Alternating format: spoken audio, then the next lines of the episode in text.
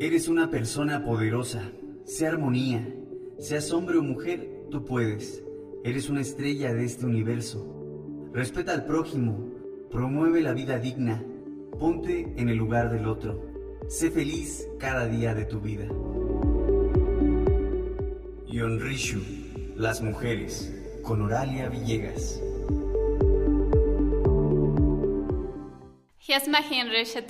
Enchusgoe Oralia Villegas, Nahobieje Kayon Rishu.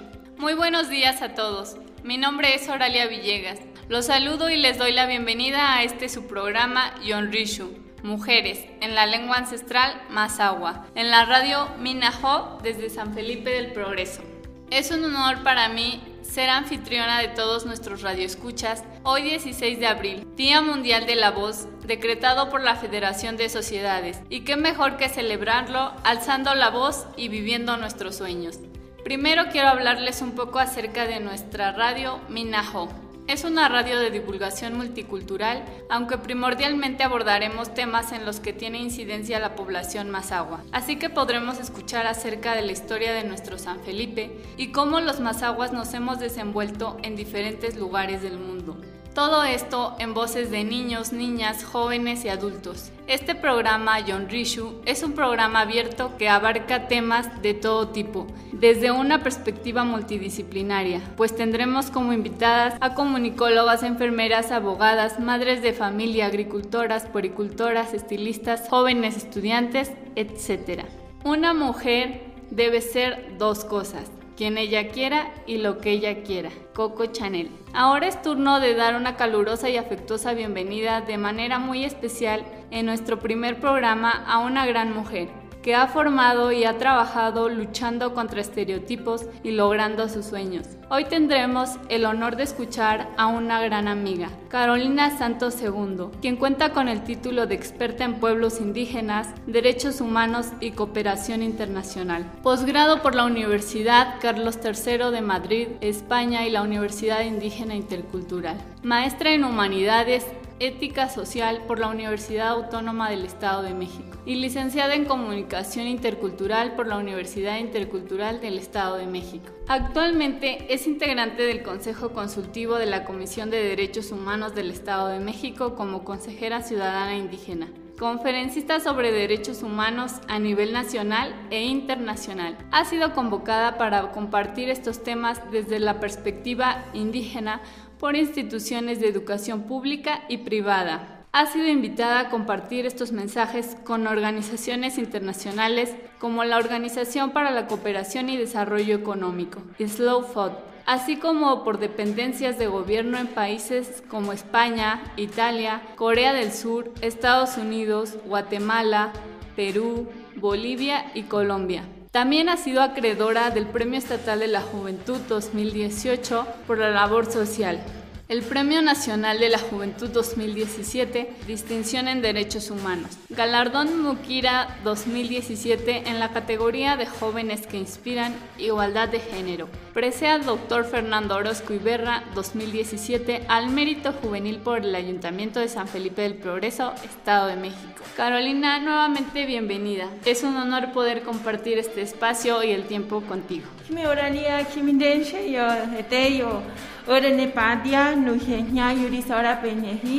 Ora padia no henya yuri sora penyehi e e pokna bunghu por gi jot ku hikaro e para nanra me was solo zohi e para yo me para yo en jisho Oralia, muchísimas gracias por la invitación, muchísimas gracias por este espacio de diálogo. Estoy muy contenta de poder estar aquí, compartir contigo, con la gente que nos está escuchando, sobre todo para hablar un poquito ¿no? de uno de los temas que es tan necesario para toda la población femenina y sobre todo para las mujeres indígenas. Muchas gracias, Caro. Para empezar, coméntanos cuál fue el mayor reto que enfrentaste siendo niña. Bueno, eh, creo que en la niñez las mujeres nos encontramos con diferentes retos. Eh, llegamos a este mundo sin complejos, sin cosas eh, negativas o positivas, sin identificar qué es ser hombre y qué es ser mujer.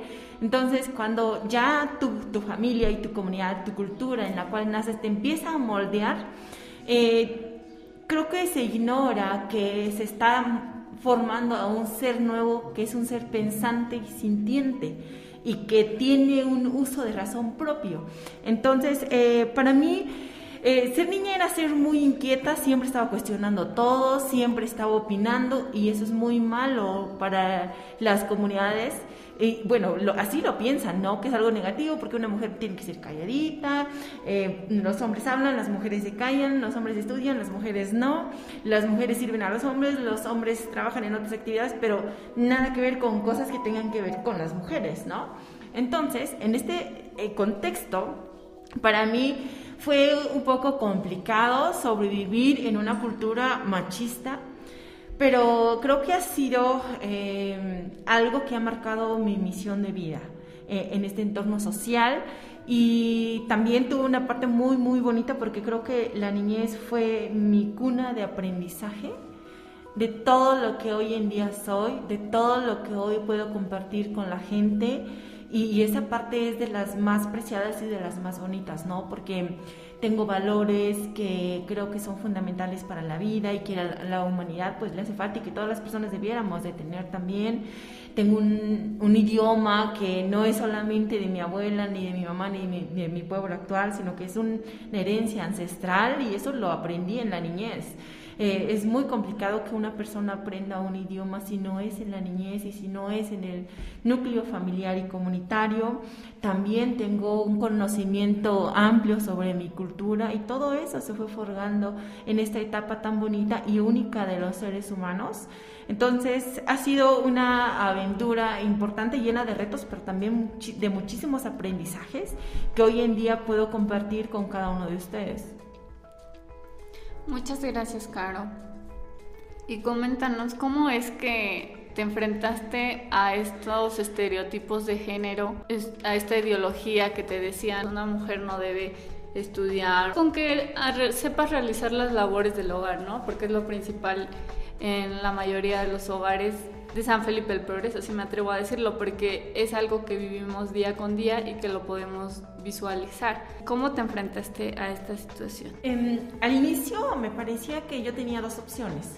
Una, seguir cuestionando a todo el mundo o la otra, resignarme y empezar a hacer lo que los demás esperaban que yo fuera, ¿no? Porque creo que el primer impacto que tuve fue esa de yo quiero ser yo misma y la gente me decía, no, es que en, el mundo no vienes a ser tú misma, tú vienes a hacer lo que nosotros esperamos de ti. Entonces, cuando empiezas a contradecir esto, obviamente eh, hay sensaciones de negatividad, de que eres rebelde, de que eres necia, de que eres la loca, de que eres mil cosas negativas porque no te ajustas, no te adaptas al contexto cultural. Entonces eso para mí fue extremadamente fuerte porque yo elegí ser yo misma. Entonces decirle eso a tus papás, decirle eso a la vecina, decirle eso a todo el pueblo, es ir contra toda esa estructura machista y patriarcal que viene desde muchísimos siglos atrás y de repente llegas tú y quieres cambiarlo todo, no, pues estás loca, ¿no? Entonces la gente te empieza a ver como pues la rebelde y la que viene a corromper todo y la que le puede abrir los ojos a las otras mujeres, porque así me lo decían, ¿no? Digo, híjoles, este, fulanita se junta mucho contigo, le vas a abrir los ojos, ¿eh? Porque abrir los ojos en el pensamiento más es, cuando tú abres los ojos quiere decir que tu visión va más allá de la comunidad. Y que la gente que solamente piensa de manera comunitaria, pero sí con estos tintes de machismo y de eh, desigualdad y de superioridad de un, un género e inferioridad del otro, es que la gente vive con los ojos cerrados o con los ojos vendados. Entonces, esa expresión de le vas a abrir los ojos es ella va a tener mayores desarrollos de capacidades, ella va a tener mayor control sobre su vida, sobre su tiempo, sobre su quehacer. Y entonces de pronto eso era como de no, porque se va a salir de, lo socialmente aceptado. Entonces eso siempre ha sido eh, como una contraste, y no solamente lo fue en mi niñez, lo sigue siendo hoy en día, que ya soy profesionista, que ya tengo una trayectoria y la gente y la sociedad me sigue diciendo, tú eres mujer, tú tienes que hacer esto. No hagas aquello, no hagas otro, porque entonces ya, uff, eres X o Y cosa, todo negativo, porque sigues queriendo eh, eh, mostrar formas diferentes de ser y de hacer eh, en lo que quiere decir una imagen de, de mujer, ¿no? Entonces, eso, eso ha sido muy fuerte. pero creo que haber superado ese reto de aferrarme al deseo de querer estudiar, porque yo desde niña sabía que era un derecho, ¿no? Y que yo decía, bueno, pues si tengo maestras mujeres, quiere decir que yo también puedo hacerlo. Si veo en la televisión que hay mujeres que trabajan en una u otra actividad, yo también lo puedo hacer. Y si veo otras mujeres haciendo lo mismo que yo, revelándose, queriendo ser ellas mismas, entonces yo también puedo. Y yo, ni no era que yo no quisiera hacer lo que las mujeres de mi comunidad son, porque no porque esto sea denigrante, a mí me parece que todo lo que las mujeres indígenas han hecho por siglos y lo siguen haciendo es una labor extremadamente valiosa. Es una labor que no ha sido reconocida socialmente y que hasta el día de hoy no es pagada. Hacer el trabajo doméstico, que era lo que querían que yo hiciera y que lo sigo haciendo ahorita para mí, para mi autonomía, pero no para el servicio de un varón, que son cosas distintas, hay que identificarlo de esa manera.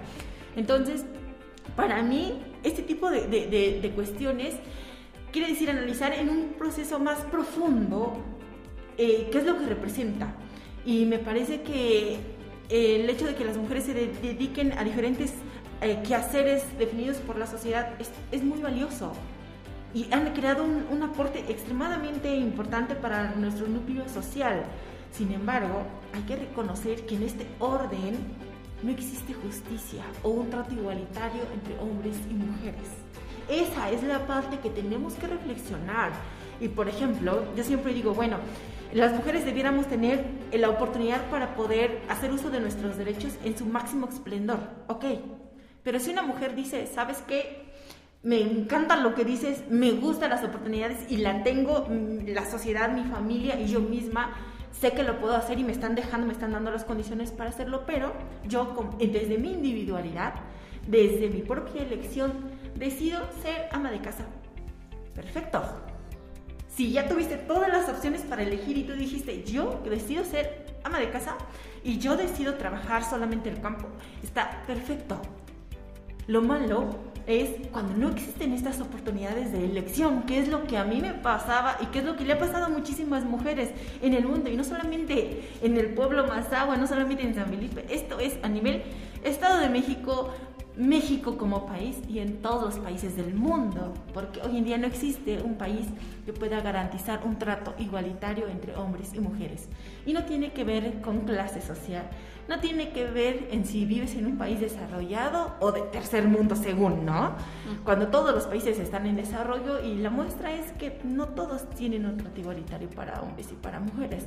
Entonces, ha sido una oportunidad para mostrar ejemplos diferentes de ser una mujer indígena. Tienes muchas razones, nos enfrentamos nosotras como mujeres a muchos retos, tan solo por nacer siendo mujer. Y bueno, Caro, dinos desde tu núcleo familiar, ¿cómo ellos se tomaron esta parte cuando tú dijiste yo quiero estudiar, sé que puedo. Tenías ahí a la docente mostrándote que sí podías. ¿Cómo reaccionaron ellos? Eh, pues mm, creo que también aquí es importante señalar una cuestión em, fundamental que es la desigualdad económica. Creo que la, situación de pobreza eh, tuvo un papel muy importante en esas decisiones y eso ha marcado la vida de muchas mujeres.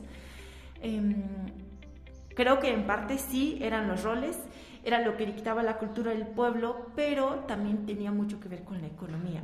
¿Por qué? Porque yo vengo de una familia numerosa, entonces no era fácil para mis padres costear la educación desde el nivel básico hasta la universidad para nueve hijos.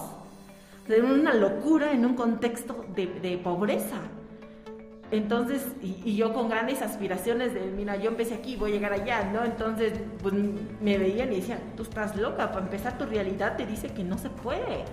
O sea, ¿cómo piensas que vamos a pagar eso? Entonces, por eso decían ellos que era más factible invertir en la educación de mis hermanos varones porque ellos iban a ser padres de familia, iban a tener que mantener a un hogar, iban a tener esposa a quien mantener y que yo tenía que buscarme una pareja que me mantuviera y que pudiera, pues, eh, solventar, ¿no? Eh, solventarme o solucionarme ese problema, de que eso era lo que yo tenía que hacer. Entonces, para ellos no valía la pena invertir en mí, porque era una inversión, literal. Entonces, ante eso, o sea, tenían ellos que decidir a quién darle dinero y a quién no. Y incluso, ¿no? Cuando eh, teníamos pláticas fuertes eh, a nivel familiar, muchas de ellas, pues sí, con mi papá, pero creo que fueron más fuertes con mi mamá, porque pues mi mamá era la aferrada, tienes que ser así, así, así, y, y, si ya terminaste la primaria y la secundaria, ok, órale, vámonos a la Ciudad de México, empieza a generar recursos económicos para la familia. Y esa era la expectativa. Y entonces cuando dije, no, yo voy a seguir estudiando, obviamente, pues era una preocupación enorme para la familia porque ¿cómo lo costeamos? No era tanto de no tengo la voluntad, sino porque al final creo que ellos lograron entender eso, lograron entender por qué yo tenía tantas ganas de estudiar. Y luego me decían, bueno, es que vienen tus hermanos más atrás. Y yo decía, sí, no, sí, lo entiendo muy bien. Y entonces como que de pronto estaba esta idea de tú te tienes que sacrificar para que los demás puedan mínimo llegar a secundaria, prepa o si quieren, pues ya que lleguen a la universidad. Y de pronto, pues no, y de pronto ellos no tenían las mismas aspiraciones, querían otras cosas. Y mm, e, en ese momento eh, creo que yo, yo, tuve que hacer muchísimo esfuerzo de sensibilización hacia con mis hermanos, mi papá y mi mamá, porque no entendían del todo por qué yo era así. Muchos me decían, ya confórmate, ya sabes leer y escribir, ya terminaste la primaria ya, ¿qué más quieres? ¿No? Y, bueno, eso a mí me dolía muchísimo. Me dolía muchísimo porque decía, bueno, pero ¿por qué pensamos así? ¿Por qué creemos que esto es el límite? ¿Por qué creemos que esto es lo único que se puede hacer en el ámbito educativo? Eh, después de mucho tiempo que se dieron cuenta mis papás de que nada me iba a frenar, de que yo me decían solo primaria y ya, ¿no? Entonces pasó secundaria, pasó prepa, luego universidad y cada, cada vez que avanzaba de nivel mi papá me decía, oye, ya no, ya, ya. Y yo le decía, no, no te preocupes. Incluso en la universidad le decía a mi papá, mira, estaba por terminar la decía, mira, si tú crees que ya no, no podemos, yo veo cómo le hago, pero yo termino la universidad. Y al final mi papá ahí estuvo conmigo, mi mamá también, con cada uno de sus quehaceres, porque creo que yo los jalé también a vamos, vamos, y, y al final fue un reto familiar, porque también las vecinas ahí estaban de, ay no, pero ¿por qué le das tanto estudio a tu hija? Vas a ver que un día te va a salir con su domingo 7 y a ver tú qué vas a hacer. Pues a mi mamá le pegaba muchísimo eso, ¿no? Pero ella buscaba las formas de cómo escudarse y les decía, ya es como era cinco y me echara tus le decía, no importa el día que llegue aquí y que me diga eso, pues yo agarraré a mi nieto, me lo cargaré y de esa manera ella empezaba a callar las voces que también querían frenarnos. Entonces había muchísimas cosas en el entorno y creo que a la familia también le tocó eh, aguantar todo eso junto conmigo. Y hoy en día es muy gratificante poder escuchar nuevos mensajes de parte de, de, las mujeres de mi familia, donde dicen, bueno, las niñas tienen que estudiar. Y desde chiquitas ya todas, tú tienes que aprender a leer y escribir, estudiar todos los niveles y vas a llegar a la universidad. Y todas, todas las niñas y los niños se están forjando esa visión. Es muy complejo a veces porque no toda la gente tiene las mismas aspiraciones y muchos deciden em, seguir por las prácticas o por los modos de vida, de vida perdón, eh, tradicionales y es muy válido. Después de que tienes la oportunidad de elegir y dices, no, pues está bien. Y, pero es, es, es importante señalar ese cambio que ha habido y que ahora muchas veces mi mamá también en las pláticas que tiene con las vecinas, dice, sí, les dice que apoyen a sus hijas a estudiar y a las muchachitas les dice, sí, tienes que echarle ganas porque mira, mi hija sí pudo, mira. Y, y entonces esos mensajes de, oye, ya vimos que sí se puede, entonces vamos para adelante, eso a mí también me llena de mucha alegría. Porque digo, de todo esto, después de todos los esfuerzos vividos, ha valido y mucho la pena. ¿Por qué? Porque hemos empezado a cambiar la forma de pensar desde mis papás hasta las nuevas generaciones que tenemos. Y no quiere decir que ya tenemos el mundo resuelto, porque hay muchísimos problemas todavía alrededor. Entonces, tenemos que seguir trabajando muchísimo para poder garantizar el derecho a la educación de las nuevas generaciones y también para que ellos puedan tener una calidad de vida más humana, más justa, pero sobre todo también que sean buenas personas. Y la educación, tanto de la comunidad como en el espacio académico, es fundamental para poder tener eh, personas eh, con una calidad humana importantísimo, porque la humanidad lo necesita, porque San Felipe lo necesita y porque la pandemia nos dice que es urgente también que lo hagamos. Quiero resaltar mucho esta parte que mencionaste del poder tomar la decisión porque la mayoría de las personas y más de las mujeres nacen y crecen con una una vida ya trazada, de que tú vas a hacer esto, tú vas a dedicarte al hogar, como lo mencionaste, al hombre es al que se le va a dar la educación, al hombre es al que los terrenos se le van a dar al hombre. Tú como mujer pues te vas a conseguir un marido que él va a tener sus terrenos, su profesión. Tú solo encárgate del hogar y de tus hijos y van a salir adelante como una familia normal, ¿no? La que actualmente mayoritariamente aborda en México. Ahora que lo mencionaste también, a veces se les daba prioridad a los niños. Pues tú como mujer, pongámosle que eres mayor y venía atrás un, un niño un hermano pequeño, pero ¿qué tal si él no quería estudiar, no? ¿Qué tal si él se quería dedicar al campo, a la cría de ganado?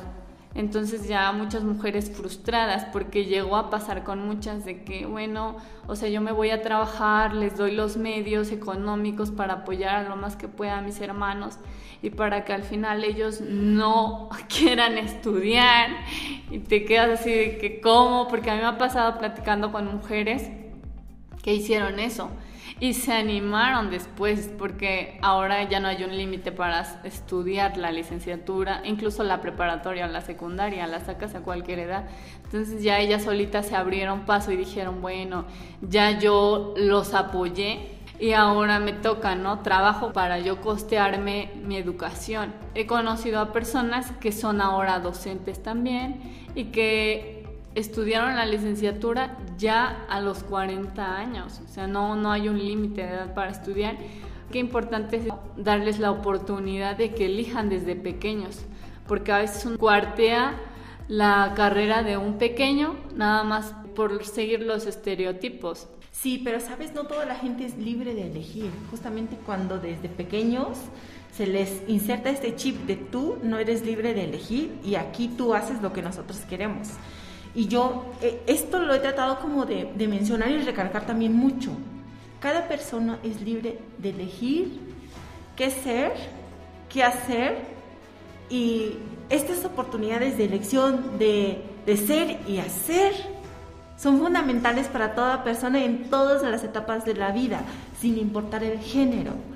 Y, y de pronto aquí nuestra cultura nos marca otra cosa distinta. Y, eso, por ejemplo, creo que va cuarteando cada una de las vidas y no toda la gente lo tiene presente, no toda la gente sabe que eso es fundamental, dar la libertad para hacer y hacer lo que tú quieras hacer en, esta vida y si no quieres, pues también, ¿no? Pero ya tienes la libertad.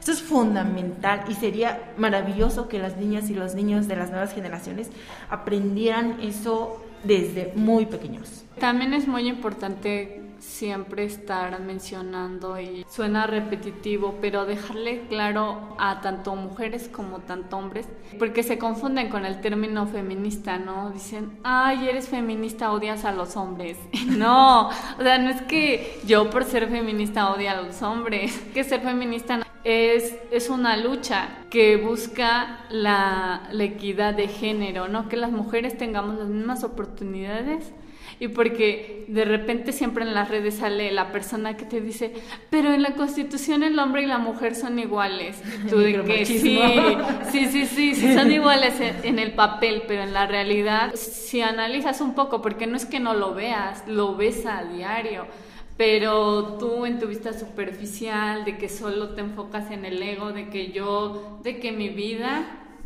no te das cuenta de lo que sufren o vivimos. La hermana que tienes al lado, la mamá. Y no es también una cosa que, ay, el feminismo solo es de mujeres y el machismo de hombres. El machismo se, se multiplica también por mujeres. Hay muchas mujeres porque pues son quienes nos educan, ¿no? Entonces, ¿quién educó a ese niño o a esa niña machista? Pues una mamá y un papá machista, ¿no? Posiblemente qué importante es esto de promover este movimiento, promover este movimiento, porque no es malo, no te genera nada de cosas malas. Al contrario, son cosas muy positivas. Siempre es importante y ayuda mucho, por ejemplo, en una pareja, ahora actualmente, de que, como mencionas en la pandemia, qué difícil es ahora para muchas familias salir adelante con estas nuevas limitaciones, falta de movimiento que genera como un estanque económico. Si solo el hombre sale a trabajar y a recibir un sustento económico, se la ven como más difícil. Y sin en cambio, si una mujer sale y le ayuda a, a, la pareja, como mucho más fácil, tienen un ingreso un poquito más alto y pues las labores del hogar se las dividen y ya como que siento que es, es más factible. Lo que mencionas es muy importante y yo siempre he dicho, lo que es bueno para las mujeres es bueno para los hombres. ¿Por qué? Porque creo que también algo que no, no se ha reflexionado desde, desde los hombres y que también las mujeres no lo tienen muy claro, muchas mujeres que son machistas y debo decirlo, muchas generaciones jóvenes de tu edad, de la mía y de muchos más abajo siguen teniendo una ideología extremadamente machista. Y digo que eh, la cultura no ha sido justa para los dos géneros. ¿Por qué? Preguntémosle a los hombres si realmente ellos tienen el deseo de ser los proveedores también muchos se han zafado así radicalmente y dicen, no, sabes que yo no voy a trabajar. Y vemos muchos ejemplos, ¿no? Donde los hombres dicen, sabes que no, yo, a mí me vale lo que tu sociedad digas de que yo como hombre tengo responsabilidades. No, yo me deslindo y yo veo cómo le hago y me preocupo solo por mí, por mí, por mí. Y a veces ni por mí, ¿verdad? Y quiero que los demás me solucionen en la vida. Entonces veamos esos ejemplos. Y también a ellos les ha pegado durísimo. ¿Por qué?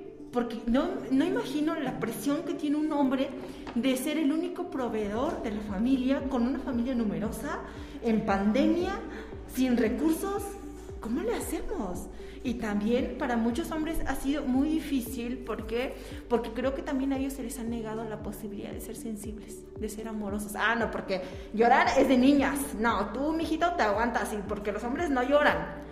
Y entonces, ¿qué pasa cuando ellos están emocionalmente eh, eh, digamos, emocionalmente eh, rotos. ¿Por qué? Porque nos pasa a todos, somos personas, tenemos sentimientos. Entonces, los hombres no son de piedra. Y se les ha dicho que sean de piedra. Y que sean de piedra con ellos mismos y con las mujeres. Y por eso tenemos muchísimos problemas sociales también. O sea, veamos cómo es que este, este sistema le ha hecho tanto daño a los hombres. O sea, ¿por qué ese hombre que piensa que las mujeres son un objeto no se hizo solo, como lo mencionas? ¿Por qué ese hombre que asesina a las mujeres y que son en gran parte responsables por el gran problema de feminicidio que tenemos en México no se hizo solo? Y les hemos prohibido también a los hombres a quererse de manera humana, no desde el ego del macho. Porque ese, desde el ego del macho es dañino. Entonces, tenemos que liberar a las nuevas generaciones de estas frustraciones también. A los varones no les ha ido tampoco nada bien. Me parece que también muchos de ellos han tenido que eh, desempeñar y estudiar profesiones y hacer trabajos que tal vez no son del todo su agrado. Entonces muchos quisieran ser bailarines, muchos quisieran ser chefs, cocineros y ser libres de hacerlo en todo el espacio del mundo. Y no, sea, eso en, las comunidades es muy complicado, ¿no? Las mujeres o muchos hombres se ofenden cuando un hombre se involucra en las actividades del hogar. Entonces, cuando yo les, cuando yo doy mis conferencias sobre igualdad de género y empoderamiento de las mujeres, siempre les digo, Aquí no vamos a querer cambiar el mundo desde afuera, el mundo se cambia desde adentro. Piensa cómo es tu organización familiar, piensa quién lava los trastes, quién limpia la casa, quién plancha, quién hace la comida y después hablamos entonces, ¿no? De cambiar el mundo afuera, porque si no se cambia el mundo desde tu hogar, está muy complicado que tú quieras ir a cambiarle el mundo a los demás. Primero tú tienes que partir desde tu núcleo y desde allí dar un buen ejemplo y demostrarle a los demás que es posible, porque no hay mejor forma de enseñar que a través del ejemplo. Cuánta razón tienes, Caro. Muchas personas no, no nos ponemos mucho en, en, empatía con los hombres, ¿no? Qué pesado es porque sí lo vemos, lo vemos muy seguido yo en las comunidades, sienten tanto la presión, como mencionas, de llevar el sustento al hogar y de que yo soy el que, y que si le va mal en el trabajo, así, los hijos y su esposa pues no comen porque él no puede llevar el sustento que carga tan pesada y qué difícil y que muchos hombres sí se rinden tan fácil para ellos se les hace o, o no sé qué tan fácil sea no también tal vez estoy juzgando además que de, de pronto agarran y se van y dejan a la familia. Afecta más pues a los niños, porque la mamá como sea le busca, porque las mujeres no se quedan de que, ah, ya, el señor se fue, decidió vivir ahora de nuevo su vida de soltero y, y como si no tuviera hijos, no, ellas a trabajar, pero creo que también sino nada más sufren los niños de que, ay, ya no crecí, ya crecí sin el papá, o crecí también sin ver a mi mamá tampoco, porque regularmente está todo el tiempo trabajando. Sí. También yo ¿Cuántas creo... familias no hay así, no? Sí, sí, sí, son numerosísimas. Pero también desde la perspectiva de los hombres, ¿no? ¿Cómo ellos vivirán? Yo no creo que vivan tan tranquilos fuera, de- o sea, sabiendo de que dejaron ahí a la familia, a los niños. Pongámosle que a la pareja uno se deslinda un poquito más fácil porque es una persona que pues conociste y tal vez tienes lazos emocionales, pero siempre son más fuertes con los hijos, ¿no? Porque son tu sangre, son parte de, de, de ti, le diste un- una partecita de tu corazón y de tu vida a esos nuevos seres. Entonces sí, sí es una parte importante que creo que hace falta mucho Sí, reflexionar. y de ahí yo diría, creo que al 50% le preocupa y el otro 50% le vale. La realidad es esta. Y, y es un gran problema el que le vale, porque es un problema con el que carga la sociedad, la verdad, porque muchos han tenido que asumir sus responsabilidades, ¿no? Porque cuando yo hablo de derechos, digo, sí, tenemos estos derechos, sí, sí, sí, ok, pero también hay responsabilidades y obligaciones. No es solamente hablar de yo puedo, yo debo y yo denme. No, es tú también tienes una responsabilidad y una obligación ante esos derechos, ¿no? Por ejemplo, ir a la escuela no es solamente que ya te den todo para que vayas a la escuela, sí. Si se te da todo para ir a la escuela, ok, pero ahora tú tienes que aplicarte en la escuela. Esa es tu obligación, ¿no? En parte. Aunque pues bueno, al final yo digo que no, es tanto verlo como una obligación, sino es una labor necesaria para que tú crezcas académicamente, nada más.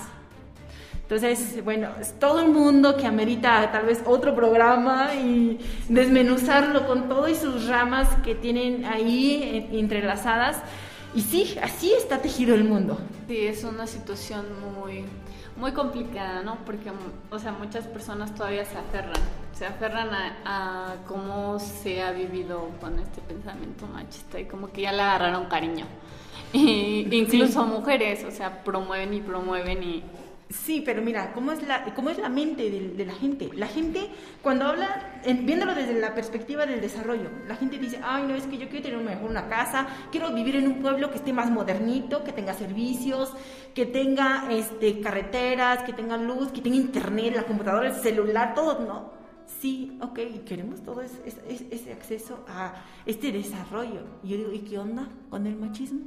¿Por qué no nos modernizamos también desde, desde la mente? También no solamente las cosas, no solamente es la geografía, no solamente es exigir una modernización co- comunitaria. Cuando yo a veces escucho comentarios así bien fuertes sobre eh, de, de mujeres o de los mismos hombres, digo, híjoles, te hace falta una mente moderna, ¿no? Porque el pensamiento machista, mira, es en la época de la canica.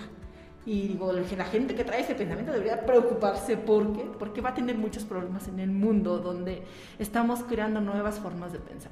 Hay muchos docentes machistas, ¿no? Entonces, eso sí es como algo frustrante. Cuando uno dice que tiene profesión, te vas de que, ah, pues más culto, tiene como la mente un poquito más abierta y todo, pero siempre, pues no somos perfectos y no conocemos de todo y no abordamos como que todas las temáticas, pues no. Pero es algo tan frustrante porque están frente a tantos niños, el docente cuántos años no da clases. Por ejemplo, en secundaria, los 6, 10 salones de la secundaria y no solo en esa, una materia y da otra materia en otra secundaria con otros 10 salones de, de jóvenes y de niños y niñas que se están formando y que influyen tanto, siento que eso falta mucho y que sí es algo importante que debemos empaparnos y promoverlo, ¿no? Promover esa equidad de género. Pues sí, mira, el pensamiento machista es como el, el virus de la pandemia. Es contagioso.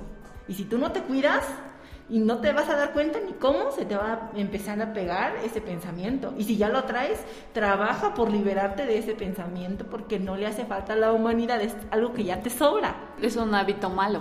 Lo bueno de esto es que también así el feminismo también, sí también se multiplica. Como tú mencionaste, tú empezaste ese movimiento en tu familia, porque todos tenían la idea de que el hombre debe estudiar y la mujer no. Pero ¿qué hiciste tú? Aferrarte, echarle ganitas, que mostrar tu interés tu... "No, Yo sí quiero quiero, puedo y lo voy a hacer. Entonces ve cómo influenciaste en tu papá, tu mamá y ahora tus hermanos y mencionas a tu familia externa, ¿no? Ya no solo la nuclear, tus tías, primas, sobrinas. Sí, sí, sí. Tan fuerte fue que tú empezaste con la chispita y el fuego, puf, Se hizo grande. se hizo es. grandísimo y ahora no solo en tu familia, también en tu comunidad. Porque estoy segura de que hay niñitas ahí que te ven y dicen, ay, Caro, yo quiero ser como Caro, yo Sí, quiero me lo han estudiar. dicho y muchos amigos también cuando a veces he tenido la oportunidad de coincidir con ellos de otros pueblos, de otros municipios, me dicen, yo tengo una niña y quiero que algún día se- sea como tú. Cuando me dicen esto, digo, la verdad es que siento que esto yo no lo esperaba. Yo simplemente hice algo porque yo lo necesitaba hacer para mí y de pronto el efecto indirecto fue ese, ¿no? De otros quieren que las nuevas generaciones sean como tú y les digo, no, tu hija no tiene que ser como yo, tu hija tiene que ser mejor que yo, porque ella tiene otras oportunidades que yo no tuve. Que la nena tenga la oportunidad de ser quien ella quiera, ¿no? Sí, tú eres como un modelo, pero hay muchas mujeres que quieren ser arquitectas, quieren ser médico, Astronauta. astronauta, mujeres abogadas. Hay un montón de profesiones que tanto. Y hombres tú, como por ejemplo, mujeres. también eres una mujer taxista. Claro. Cuando éramos niñas no era común ver a una mujer taxista por la calle, Sí. ¿no? Entonces veamos cómo es que vamos empezando a transformar poco a poquito. Yo empecé desde la casa, tú ya estás en la calle ahí con el taxi y todo el mundo te ve. Sí. ¿no? Y al menos la gente que se sube a tu taxi. Entonces eso ya es otro ejemplo. Sí, sobre eso yo cuando ingresé fui la primera mujer en San Felipe el Progreso en manejar el carro. Entonces cuando me presentan la oportunidad y yo de que bueno, pues sí, o sea, está padre, pues manejar, ¿no? Entonces, o sea, qué difícil puede ser con que lleve el carro al mecánico cada que, o sea, porque no soy la experta en mecánica. Entonces, pues te quedas de que sí es una oportunidad buena. Y sabes qué pensé cuando apenas entré y se quedaban más a los hombres de la tercera edad. Ya sabes, tienen más reforzado el pensamiento. El machista, el machista. Y entonces este, se subían y de que usted va a manejar y yo sí, yo voy a manejar. Y de que, pero sí sabe. Y yo, claro que sé, si no, no estaría aquí, si no, no tendría la licencia y todos los papeles. Es, es un reto que a mí me motivaba. O Exacto. sea, ¿saben qué? Que sí las mujeres sí pueden. Y no es una cosa que, ay, digas que pesadísimo, que difícil. Es algo accesible el, el manejar y el ser. Es padre cuando niñas se suben y tú te das cuenta de que trae el pensamiento machista. O sea, no porque veas muchas acciones de la nena o no la conozcas, nada más con una conversación, una frase que diga una persona, te das cuenta Sí. cómo piensa. Entonces se subían y de que, ay mamá, es mujer, es una taxista. Y la señora, sí, sí, es una taxista. De que a poco las mujeres pueden manejar un taxi. Y la mamá le contestaba, sí, sí, las mujeres también pueden. Y de que, ay, yo cuando crezca voy a tener un carro también y voy a manejar. Entonces, padre ver esas situaciones y más porque en Sanfe no había tanta, o sea, mujeres, ¿no? Pero ahorita poco a poco ya van ingresando más. Exacto. Y, y es bonito, es bonito ver, porque no es que digas, ay, me, encanten la- me encantan las mujeres taxistas, no, sino que es un ámbito, es un área en el que no había mujeres. Y el pensado de- para hombres. Y, y el hecho de que mujeres ingresen, no, yo me emociono. Hubo un tiempo en el que un, un compañero pues tiene a su esposa y entonces ya iba la esposa y yo emocionadísima de que como él juega los, los domingos fútbol. Y ya le decía, ve y déjalo en el partido y te vienes tú a trabajar porque es bonito, es bonito ver a mujeres en nuevas áreas.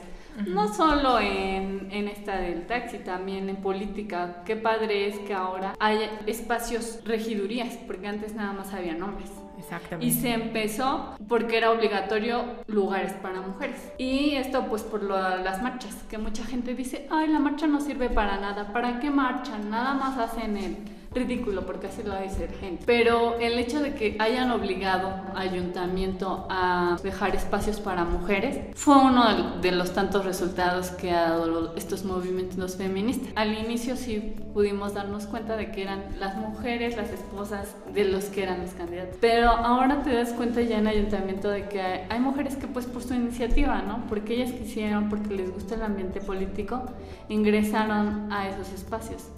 Entonces, qué padre ver que esos espacios, como dices, designados anteriormente solo para hombres, ahora también puedan ser abordados por mujeres. Sí, totalmente. Y creo que ahí en el ámbito, en los, en los ámbitos en los que tú mencionas, hace falta trabajar muchísimo muchísimo porque se están dando los primeros pasos. Bueno, Caro, sin duda pues tú eres un ejemplo para muchos y hombres también de superación, ¿no? Desde la perspectiva en que fue tu vida, tu, tu niñez. ¿Y qué les dirías a esas niñas y mujeres, Caro, que no cuentan con el apoyo para superarse académicamente? Porque quienes las rodean tienen esa ideología, esa ideología empapada del machismo. ¿Qué les dirías? Primero que en esta vida no hay imposibles.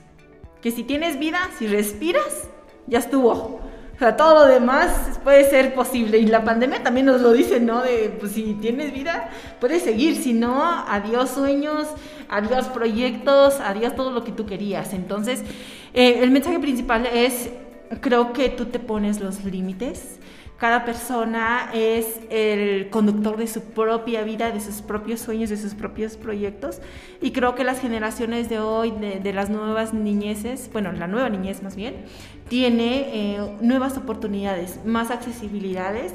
Sí es muy complicado, sigue siendo muy complicado en muchas regiones del país y del mundo pero creo que ahí puede haber más aliados que puedan sumar a los sueños de, las niñas que quieran estudiar o que quieran hacer alguna otra cosa que pareciera en este momento algo imposible. Yo creo que no, no, no, no es, no es imposible, sino solamente necesita que le trabajen un poquito, necesita de esas ganas de, de superación, de esas ganas de no rendirse, de voluntad y de tiempo de constancia, de disciplina y de aferrarte a eso que tú realmente quieres. ¿Por qué? Porque tú eres el conductor, tú eres el motor de ello y si tú no te mueves, si tú no haces algo, nadie va a llegar a hacerlo por ti. No, creo que sí, siempre, en cualquier espacio, siempre va a haber limitaciones, siempre va a haber retos y siempre va a haber peligros. Aquí la idea es cómo tú te conduces por la vida hacia ese objetivo que tienes y nunca perderlo de vista y trabajarle todos los días porque si, si, si se hace así es casi seguro que se logre, ¿no? Pero si tú te das por vencida porque de pronto apareció algo que no te permitió, entonces todo lo demás va a ir funcionando en, esa sintonía y, y, va a haber muchos frenos y entonces cada vez que te encuentras alguno pues ya no, no se pudo, ¿no? Ah, yo quería, pero pues ya no tanto, ¿no? Ya esto ya no, es como que dicen, este, escuché hace poco una frase que decía, no, pues eh, quieres, por ejemplo, tener un cuerpazo ¿ok? Pero para poder tener un buen físico, tú tienes que cuidar tu alimentación, tienes que hacer ejercicio, tienes que dormir bien y un montón de cosas que ameritan mucha disciplina. Entonces, cuando tú le dices a la gente todo lo que implica, dicen, no, pues creo que ya no quiero tanto, mejor hay así, ¿no? Entonces, o sea, si tú quieres apostarle a un sueño, hazlo y hazlo con toda la fuerza de tu ser todos los días. Tal vez vas a tener que estudiar y trabajar los fines de semana, pero lo va a valer al final, cuando tú empieces a avanzar escalón por escalón, vas a sentir algo que se llama satisfacción. Y esa satisfacción es energía nueva para poder ir a lo siguiente, porque en esta vida no existen frenos que valgan si tú no te los pones a ti mismo a ti misma, ¿no? Entonces, creo que las nuevas niñas pueden ser y hacer todo lo que ellas quieran, así como dice el comercial de Barbie, ¿no? Sé lo que tú quieras hacer y literal, nada más que hazlo y busca los medios porque aquí en la vida no se hace solo y del cielo solo cae agua. Y eso a veces cuando es temporada de lluvia. ¿no? Es algo muy padre el que las niñas tengan oportunidad de escuchar a mujeres como tú y ver que sí se puede, que echándole ganas, siendo constante, con esfuerzo diario. Sí, y, también decirles, ¿no? Que es válido de repente sentir que ya no puedes. Porque es humano. Todas las personas hay un momento en el que decimos, deseo tanto esto, lo amo tanto, pero siento que ya no puedo. Y es muy válido, es aceptable. Y cuando les pase eso, niñas y niños, pues pónganse a llorar, hagan lo que tengan que hacer para solucionar ese sentimiento, sáquenlo y después adelante porque es válido. Ese sentimiento también de ya no puedo más es una forma también de reenergizar, de, de volver a inyectar energía a esa idea, a ese sueño. ¿Por qué? Porque te va a invitar a reflexionar en por qué quieres ese sueño. Y cuando recuerdes por qué quieres ese sueño, vas a volver a impulsarte para ir hacia adelante. Hacerte una última petición aquí en el programa. Sé que tienes un proyecto llamado Mechala. ¿Cómo es que ahora está aquí ya tangible ese proyecto y qué nos ofrece? Pues mira, eh, por mucho tiempo he sido súper crítica de las realidades de las mujeres. Y creo que algo que no se puede negar es que la economía mueve la vida. Cuando no hay economía no hay derechos y cuando no hay economía no hay oportunidades. Entonces eh, creo que también tengo que eh, sentirme agradecida con la vida, con lo que me dio y con lo que no me dio. Porque lo que no me dio para mí fue un impulso, yo lo utilicé como fortaleza. Entonces, eso que no me dio a mí me permite ahora tener la sensibilidad de preocuparme por los demás. ¿Por qué? Porque, ok, yo ya estoy, digamos, en otro, en otro em, espacio un poco mejor, pero en las comunidades las realidades siguen siendo muy complicadas, muy complejas. Entonces, em, en agradecimiento a, esto que, mi cultura, mi pueblo y mi comunidad me ha dado, creo que Em, es importante ahora empezar a impulsar a los demás, porque no basta con el hecho de que yo haya logrado muchísimas cosas, ahora hay que empezar em, a, impulsar a las demás personas, a generar otro efecto de, de, fuego, como tú lo decías, pero ahora desde el ámbito de los derechos humanos y del empoderamiento económico. Entonces, Mechala nace con ese objetivo de impulsar a las mujeres indígenas a potencializar económicamente lo que ellas saben hacer, desde el arte embordado y textil para poder realizar distintos productos para su venta. Y el objetivo es ese, ¿no? Empoderar más a las mujeres en diferentes ámbitos, eh, porque creo que la capacidad para que ellas puedan ser muchísimo más de lo que son está ahí presente. Solamente hay que empezar a motivarla. Y este proyecto tiene ese objetivo de empezar a motivarles a ellas. Em, hay mujeres que tienen años de no haber salido de su comunidad, ¿no? Que nada más están de San Felipe al pueblo y así sucesivamente, ¿no? Entonces, es que no, en el mundo no solamente existe tu pueblo y no solamente existe eh, San Felipe, hay más hay muchísimo más disponible y esperándote, ¿no? Entonces, esta, esta idea de poder motivar a las mujeres a lograr muchas cosas y sobre todo a ser libres para poder tomar decisiones. Entonces, está ligado también con esta idea que platicábamos de poder elegir. No todas las mujeres en la comunidad pueden elegir qué ropa usar. No todas pueden elegir qué comer. Tampoco todas deciden qué hacer con su tiempo, sino que ya su tiempo está predeterminado con lo que les tocó vivir y hacer eso, ¿no? Y eso se llama eh, eh, este, también como eh, ajustarse, ¿no? A las condiciones predeterminadas. Y es decir, donde tú no eliges, simplemente te adaptas. Entonces lo que queremos es empezar a, impulsar a las mujeres a poder mejorar su calidad de vida y a empoderarse y a empezar a exigir el reflejo real de sus derechos humanos en su vida cotidiana. Y pues, pues, bueno, invitarles a todas y a todos a que se puedan sumar a este proyecto y siguiéndonos en nuestras páginas digo, nuestras redes sociales, en Facebook y en Instagram, ahí van a empezar a ver algunos de nuestros productos. Pueden apoyarnos desde compartir solamente nuestra página, invitar a sus amigas y amigos, sus contactos, para que nos sigan y también adquiriendo una o varias de nuestras creaciones para poder sumar a este objetivo tan importante y que deseamos en algún momento pueda ser mucho más fuerte y también ser un ejemplo de inspiración para otras regiones, para otras personas, ¿no? Que puedan replicar el proyecto. El objetivo es meramente social y estamos empezando con este paso grande de, socializarlo y compartirlo con cada uno de ustedes y esperamos pues en, en, próximos años poder tener ya un proyecto todavía más fortalecido. Muchísimas gracias por la oportunidad para poder platicar sobre ello. Gracias, Caro. Pues para nosotros es un verdadero placer saber que este tipo de proyectos existen. Y bueno, los radioescuchas ya saben de qué va el proyecto y que los pueden seguir en las redes. Y a lo que les agrade, pues lo pueden adquirir y sumarse al, al proyecto. Es algo que se les agradece. Sí, muchísimas gracias. Y bueno, nos gustaría seguir la charla porque esto es un tema gigantesco, pero pues es momento de concluir nuestra transmisión. Ha sido un verdadero placer escuchar y poder compartir este momento, tiempo y pensamiento, claro, contigo. Muchas gracias. No, muchísimas gracias a, a, todos ustedes por esta invitación y deseo que también que su proyecto llegue a todos los rincones del mundo, ¿no? Porque esta iniciativa también eh, es algo nuevo y algo también muy necesario en las comunidades. Qué bueno que estén abriendo estos espacios para que la gente conozca un poquito más de diversos temas tan fundamentales para la vida cotidiana. Y pues bueno, nuevamente agradecerles por, por considerarme, un fuerte saludo y abrazo a toda la gente que nos está escuchando. Y pues bueno, ojalá no sea la primera vez ni la última para poder estar aquí y compartir con ustedes. Y pues bueno, síganse cuidando mucho. Muchas gracias también a Alejandro y a Isaí, que son nuestros técnicos expertos aquí en la radio. Gracias eh, por prestarnos el tiempo y su sabiduría.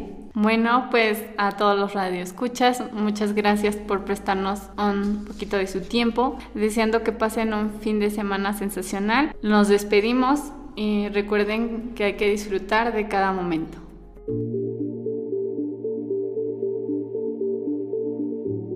Eres una persona poderosa. Sea armonía. Seas hombre o mujer, tú puedes. Eres una estrella de este universo. Respeta al prójimo. Promueve la vida digna. Ponte en el lugar del otro. Sé feliz cada día de tu vida.